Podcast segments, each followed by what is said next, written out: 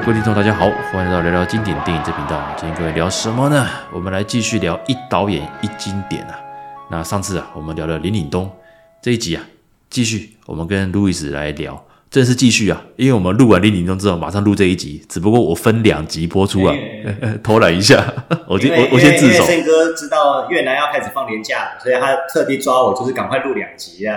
对啊，跟各位报告，我之前都是，其实应该说。去呃、欸，去年的到去年为止，我都是几乎是周周更新嘛。现在现在双周更新，我觉得双周更新已经是我现在工作之余的一个紧绷啊，应该是极限了。我会继续努力的。呃，世界一解禁之后，梁总就会开始忙，这样，宪哥就会开始要到处飞了，这样。对对对，所以很多很多时间点其实也不能够那么轻松的去录音的，包括还有找题材。其实虽然我跟路易斯其实我们都没有脚本。哦，从我上次跟各位讲嘛，除了早期的前几集我们会设定一些流程或脚本之外，之后都是随便聊了。坦白说，他待会在讲陈木胜的哪一部作品，我都不知道。就是在录之前，胜哥只会跟我说：“哎、欸，今天聊陈木胜。”我说：“那说你前面对一部陈木胜，你最喜欢哪一部？”这样。没错，好，那一样哦。我刚讲了破题了嘛，对吧？我们今天啊，一导演一经典，我们就聊陈木胜。好，那我就直接加快节奏了。其实我们录蛮久了，虽然这是新的一集，可惜其实但其实我们已经录了快一个小时了。好，来这个陈木胜导演啊，我讲一个实讲实在的，他的作品的名气会大于他，这个你应该同意吧？这个我同意，因为他很多都是哦，那个电影很红，但是细问的话，我们才会知道说，原来是 Benny 导，Benny 就是陈木胜导演。对对对，对就是。像像比如像《天若有情》好了，其实他自己也讲过，其实他导演是陈木胜，也算是他一个哦这个担当大任的一个很重要的一个生涯代表作。但是其实监制是杜琪峰，很多风格其实杜琪峰、嗯、就像我跟各位聊过嘛，在港片早期啊，你挂监制，基本上你几乎就是这部电影的一个。一个一个风格的决定者，那个那个公电影的风格跟走向都会变成是监制那一那一派。对，特别是像麦当雄、徐克嘛，这种都是虽然导演不一定不一定是他，可是其实他挂监制，基本上大家就认明这是麦当雄作品啊，徐克作品，差不多啦。杜琪峰作品，这种你只要看到枭雄片，大概就是哦，原来是麦当雄的这样，对啊，就会直接直直平铺直叙，你就会想到了。对，对那你不并不会记得导演是潘文杰嘛？我讲真的，这个跛豪不会，谁会记得导演？我完全不知道。你现在跟我讲，我才知道导演是潘文杰。还有像一个，比如说像那个《雷洛传》好了，其实大家都啊，刘德华，刘德华好帅，好帅，《雷洛传》很棒哦。然后还有那个什么一堆一些经典的演员，但你导演是谁？刘国昌，你还真的讲不出来。哎，对讲不出来。哎，是刘国昌哦。好，没关系。而且跟年轻影迷会说，请问刘国昌导演是谁？这样。哦，对对。对啊，还有像早期拍什么《英雄好汉》呐，还是拍那个《摩登如来神掌》，黄泰来导演，他一堆经典啊，黄泰，对对对，黄泰来导演。对，可是如除非你跟我，嗯，跟我还有路易斯一样，我们会去看工作人员名单，不然否则其实我们会喜欢看工作人员名单。对啊，因为比如说早期的工作人员名单，那个他们不是最后都会有字幕，对，那个跑字幕，哎，你就会看到很多副导演刘伟强啊，对对对，摄影指导，对，那是现在很现在很出名的导演都是以前。苦出来的呢，嗯，没错没错，然后刚好就是慢慢去熬嘛，好吧。那回到主题，呃，基本上陈木胜导演的作品呢、哦，经典很多，可是就像我讲的，蛮多作品其实你可能只记得谁是谁是演员。我举例，像《特级新人类》，对不对？哦，谢霆锋，谢霆锋，他这个一鸣一鸣惊人啊！哦，这个他跟李灿森还有那个那个那个那个谁，还有冯德伦，冯德伦哈，冯德伦很很都是经典。但是但是导演是谁？坦白讲，可能很多人就不会有特别印象，所以我今天要聊这个作品，当然也是希望让大家能够记住它。什么电影呢？扫毒的一，真正我承认的扫毒。我现在可以直接跟各位讲，我觉得扫毒，邱礼涛导演是我喜欢的导演之一。可是邱礼涛导演他的风格就是迎合现在大大家要什么风格，邱礼涛就拍给你。他是蛮厉害，邱礼涛导演是拍片很快。然后他能够知道现在现代潮流新手，对，没错。所以你看哦，扫毒一二三完全不连贯嘛，剧情都没关系。呃，不，都是不同的，不完全呃，你你可以说是演员差不多啊，因为都是古天乐嘛，对。对，可是其实你剧情没有关系。那你可以跟完全看不同的电影，就是他们三部曲是完全不同的电影。对，那这个跟杀破狼有类似，可当然杀破狼它的含义又不一样，因为它的杀破狼哦，叶伟信那边它的一个诚意又不一样，因为它它有很多，甚至扯到像宗教层面，很多很多这种关系，还有还有轮回这种。他之前有扯到七宗罪的，就是比如说杀破狼什么，杀破狼什么，杀破狼贪狼，杀破狼破军，杀破狼什么什么东西。没错没错，他会讲述他这个的整部片的意义在哪里，这样嗯。可是扫毒，我跟各位讲。为什么我刚刚讲的那个？其实我很尊重，我也很喜欢邱礼涛导演，但是我觉得《扫毒二》哦，就是那个刘德华跟古天乐，《扫毒三》啊，古天乐、刘青云还有郭富城，其实我都看过。我讲实在，就是说你把一堆影帝集合在一起，你你发挥了商业大片的猛劲嘛？特别你看那个郭富城，哇，这个也是那个《扫杜山》哦，气势惊人啊！啊，古天乐当然是没错，表现中规中矩。啊，刘青云哦一样，他演这个演反派，虽然傻傻的啊、哦，我讲的傻是说被两个卧底瞒住瞒住这么久，诶，应该不算不不算爆爆雷了，因为也上映一阵子哈、哦。那上映一阵子了啦，对对，那基本上就以就以一个 IP 哦，电影的 IP 来讲的话，扫毒是成功的，但是我觉得在艺术层面，就是在经典。的这个层面之下，我觉得陈木胜导演的《扫毒一》也不要讲一啦，《扫毒》完完全全的可以代表陈木胜导演他个人的所谓的武打的动作戏的风格，比较花俏一点。嗯、比起我们上一集讲的林岭东，他比较花俏。对，然后还有他很爱用所谓的就是所谓的那种那个三个兄弟之间的这种诶摩擦啊，这种摩擦，嗯，那。这个地方是需要刻画的哦，因为有些地方如果你细节没有交代，比如说，如果张家辉那那一段没有特别写好，没有张家辉他的这个在港口他们重新碰面那一段的酝酿，还有在之前的，嗯，这边这个反差在哪边？就是他们在河边当年叫刘青云选择一个送一个死嘛，他们最后不是选了选了那个张家辉，张家辉整个切心嘛，对，才会带回到这个经典，最近很多那个。抖音不是这种短片，都重新回顾什么梁家辉封神的那个那一段嘛，在港口那个，你有没有印象？对，因为他们都他们都认为说张家辉那段演绎是扫毒的极致啊，就是当年你选的吗？你选的吗？偶像，他说段坤我吃定了，没错，耶稣得留不住他，我说的。对，对，当然这一段是因为还接到后面，其实张家辉是要演戏给八面佛看嘛。他是本来就有盘算嘛，对，他其实还是要就是三个人的兄弟情，就是还是在，就是他们还是要去抓八面佛，但是因为他当年实在是有点脆心，因为最后是选择古天乐嘛，古天乐活下来。对，那当然，其实刘青云跟古天乐他们之后也都利用时间去照顾张家辉的妈妈，其实都很感动。那我想讲的是说，基本上兄弟情谊的摩擦、警匪，包括有那种卧底，还有大场面、跨国，基本上。陈木胜他喜欢用的全有了。其实我本来是想选《男儿本色》，可是《男儿本色》太过啊，我也很喜欢这一部，太热闹了。他太热闹，热闹到他你会忘记说这是一个很厉害导演做的做的一个部分。因因为光彩，我刚提到他很多电影的光彩都会被主角这个演员，你是为了这个主角去看的哦，对不对？你会发现哦，那个《男儿本色》，我是为了谁谁谁，嗯、可是。扫毒这部电影，其实今天我当然有三个影帝哦，那个不用说，那个当然是那个吓死人了，精彩了。哎，不过古天乐那时候还不是影帝。总之，三个古天乐那个时候不是三个当红炸子鸡，又是那种影帝等级的结合。可是如果你没有陈木胜的这个去指导、去操作的话，你很难拍出这种所谓的三雄片。三个人戏份其实是差不多的哦。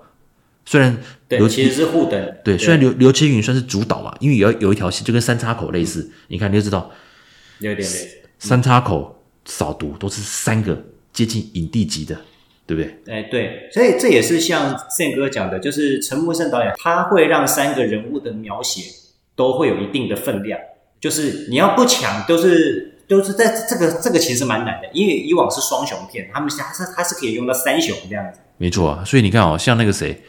像那个郭富城，甚至靠三叉口也拿影帝嘛，所以很厉害。嗯、对，好，那我讲所谓三雄，当然你刚刚讲的嘛，哦，我我可呃，待会啊，没事，待会你会提到我，我在我我也不知道你会不会提到了，我待会讲，比如说像义务冲锋队，还是像特警新人类，还是像三叉口，嗯、甚至宝贝计划，我刚讲的都是至少两三个以上有分量的这种那个一一线的主角演员。因为陈木胜导演真的是导过非常多非常多很好很好看的，就以双雄甚至三个主角去做一个分配的时候，对，陈木胜游刃有余。游刃有余，嗯、哪怕是他最后的一座怒火，其实你也可以看得出来，哦、也是好看，也是好看。他营造的这一个整个的起承转合，嗯、虽然剧情基本上大家都猜得到，那我想讲一个就是扫毒。如果你是第一次看，你真的会吓一跳，原来张家辉还有两次反转，所以我很推这部电影。没错，这部电影其实，嗯，三叉口是我觉得很好看的，可是扫毒出现之后，发现哇，我觉得扫毒比三叉口、啊。诶，扫毒比三叉口对晚一点，三叉口是二零零五年嘛？晚一点啦，对，那那扫毒是二零一三。对对对，当然也有很多人说保持通话也不错，可是保持通话我就没有那么喜欢那个里面的另外一个。因为保持通话它其实是翻拍嘛，是翻套翻拍好莱坞的一部，所以我觉得它没有办法代表陈木胜导演。对，对，因为它还被他被它被钳制在一个已经大家既有的结构里面嘛。就像我们看了我的马丁斯科西斯的《神鬼无间》，你还是会既定的套路这个《无间道》香港版的。但我还是比较喜欢看《无间道》。对对对，只不过我要讲，如果要讲逻辑性的话，也《神鬼无间》的某些细节的逻辑可能会好一点点，包括比较好。对对对，是比较好，没错。对，我讲太远了，啼笑，我就又又拉太远了。我已经讲到马丁史克西斯去了，对，好，OK，好，所以扫毒第一个，我觉得剧情是完整的。那枪战场面跟包括他那些大场面的，像那个直升机扫射，那个都有。那其实我们可以看到，就是说，呃，刘青云跟古天乐还有张家辉他们心情的转变，从一开始的热血，但是刘青云一心想破案，嗯、但他又忽略了古天乐的心情，天乐，以至于古天乐是卧底嘛，对，变成古天乐他故意就想破坏掉这次的案子嘛，干脆赶快结束，哎，赶快闪人，就想不到酿出酿出大祸。对啊。这个这个时候讲应该不算暴雷嘛，因为古天乐就是很可怜，就是他他已经被放逐在外面，就是一个卧底在外面很久。卧底，我相信很多年轻影迷、诶听众就是听我跟 Sam 哥讲，卧底就是一个唉很折磨人的职业啦。就是你在外面出生入死也不一定，长官也不一定挺你，然后等到你复职了，人家又怀疑你这样。那刚刚像圣哥讲的，就是。刘青云就是一个非常想要破案，就是他他为了破案可以不择手段，他就是不断的就是一个情绪勒索你的上司，然后一直要勒索古天乐说你破案你破案就可以回来，然后古天乐是又又有老婆，老婆又你又不能跟老婆讲，然后老婆又要生了，所以他也陷入了两难嘛。那张家辉本来就是一个在中间，他是升最慢，他是三兄弟里面升职最慢，然后他是一个算是一个调解员的角色，就是当和事佬。三个人里面，其实里面的天资就就不管是升职还是天资来讲，其实张家辉是最弱的。那前期其实应该是古天乐跟刘青云的戏比较多。那但是张家辉后来因为刘青云被逼的选择，呃，要杀了张家辉，所以最后一个大反转。所以张家辉其实他的心路历程转变转折的更大。然后你就会看到张家辉的演技也足以驾驭这个角色。这样，以上呢就是我针对啊陈木胜导演。如果你觉得，当然扫毒是二零一三年的电影了，再加上最近有扫毒三，我相信年轻听众应该也蛮多机会会看到，因为他他还是会有重播的。对，那所以我个人是觉得这部片是，如果你只能挑一部电影的话，我觉得扫毒二零虽然是二零一三年，可是他几乎是把整个，我觉得这将近十多年来陈木胜导演整个风格。都有在里面，所以我很推这部电影。好，接下来换路易斯。因为陈木胜导演我本身就非常喜欢，所以老实讲，Sam 哥今天突然叫我聊陈木胜，我就是非常难挑啦。那我相信近几年陈木胜导演的电影，年轻听众都看过，包括《怒火》，《怒火》是真的蛮好看的，《怒火》跟呃像 Sam 哥推的，刚刚推的呃《扫毒》。然后像甚至《围城》，《围城》其实也是陈木胜导演的作品。是是，《围城》很新，很好看。对，然后刚刚讲到的《新少林寺》《男儿本色》哦，但是《男儿本色》我已我已经觉得我已经被吴京圈粉，就是从头到尾我只做最欣赏的就是吴京这样。真的真的，吴京演坏人啊，就两个最经典啊，《杀破狼》那那个那几分钟，杀破狼跟男儿本色，男儿本色坏到极，坏到有个他要不是自己最后被那个房祖名缠住啊，不然其实三个兄弟应该都干不掉他。应该他应该是武打能力值最高的反派了吧？这个这个武打能力值是高的，对。因为陈木胜导演的导风格太强烈，所以如果像刚刚 Sam 哥，因为近几年其实合拍片进来之后，如果香港导演要进军内地市场的话，那他就一定会选一个比较好的 IP 嘛。就像近几年来，一定是比如说挑甄子丹、挑谢霆锋、挑古天乐、挑刘青云、挑张家辉。所以它一定都是会有一个双雄是三雄片。那我今天想推荐给年轻听众的，会是陈木胜导演比较早期的一个作品。这部作品其实你不用看当时的演员阵容，以以当时的演员阵容来讲，它不算是最厉害。就是我讲当时，因为现在他们都已经是一线明星了，但是在当时他们可能都不是最厉害的演员。就是不不要讲最厉害，不是最获观众喜爱的演员，但是这部片光看光看剧情，你就可以了解到陈木胜导演是有多么的会叙事，然后这部电影是多么的好看跟紧凑。这部电影就是刚刚其实 Sam 哥有提到，就是《E.U. 冲锋队》。哇，好看！那个香港应该叫做《冲锋队怒火街头》了。嗯，它是一个蛮早期，一九九六年吧？对，对，很早很早的电影。对，那他其实是刘青云、陈小春，然后张达明，那还有黄秋生，然后还有就是我忘记那个忘记忘记大反派的叫什么名字？于荣光啊？对，于荣光，对对对对，于荣光，就是他是就是以那个时候来讲，他们其实只大概只有刘青云算算一线吧，因为陈陈小春那时候也才刚出来，他刚刚靠《古惑仔》刚刚红了，哎，刚刚红。刚刚红嘛，然后古惑仔的。那黄秋生就是那个时候就是他他戏红人不红嘛，黄秋生那时候就是戏红人不红啊。那于荣光又是刚也是刚从刚从香港刚从内地来香港发展的专职中国演员嘛。那其实这部片从头到尾就是他就是在讲一个冲锋队的一个，呃，所谓 E.U. 冲锋队就是香港有一个冲，就是他们有个冲锋车，然后上面上面就会有一些，如果看韩战的话。大家就会知道我讲的是什么，就是韩战就是讲冲锋车不见嘛，那冲锋车就是香港的一个算是巡逻的车队，对，那它上面就会有警长，然后就会他们就是有会分门别类，都会有各司其职这样子，那他们就会一起出动去巡逻。那 刘青云就是演一个非常冲动的警察，只想破案，然后他不管后果，然后他有一个很好的朋友，也是他的上司，就是吴镇宇演，嗯。不过吴镇宇他真的是戏份很快就领便当了，对，他很快就领便当，但他他演的角色其实你会遇到一个好朋友上司，然后他每次都跟你提醒说，你还是要学会做人啊，这样你还是要跟同事跟上司打好关系啊，对啊。那刘青云因为他做错了事情，他们就被贬到他本来是很厉害的重重案组，就被贬到那个冲锋队当那个警长，然后跟这些队员呢，呃，就发生了一些。很有趣，就是一开始也是处理一些小案子，就到后来才发现说他们被卷入了一个很大的案子，然后他们也不顾一切。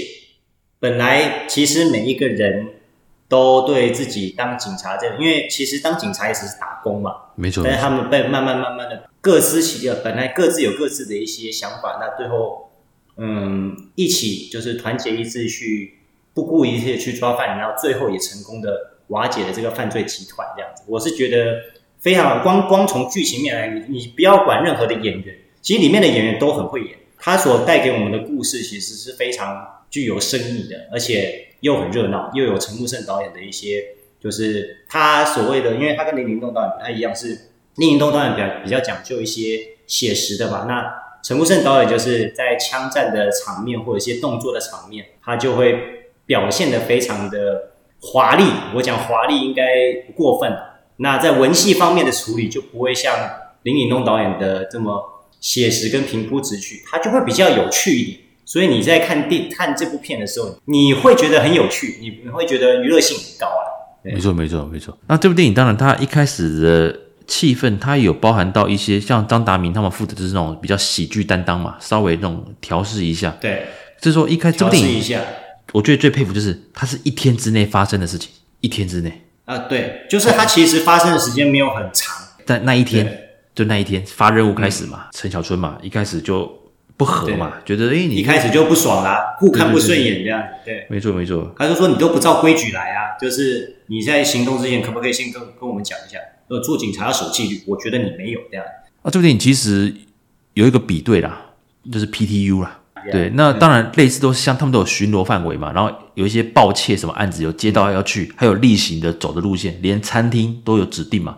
那跟各位讲，如果要做一个比对的话，PTU 是属于这种层次很深，你要想到很多很多关键细节，最后融成一个故事。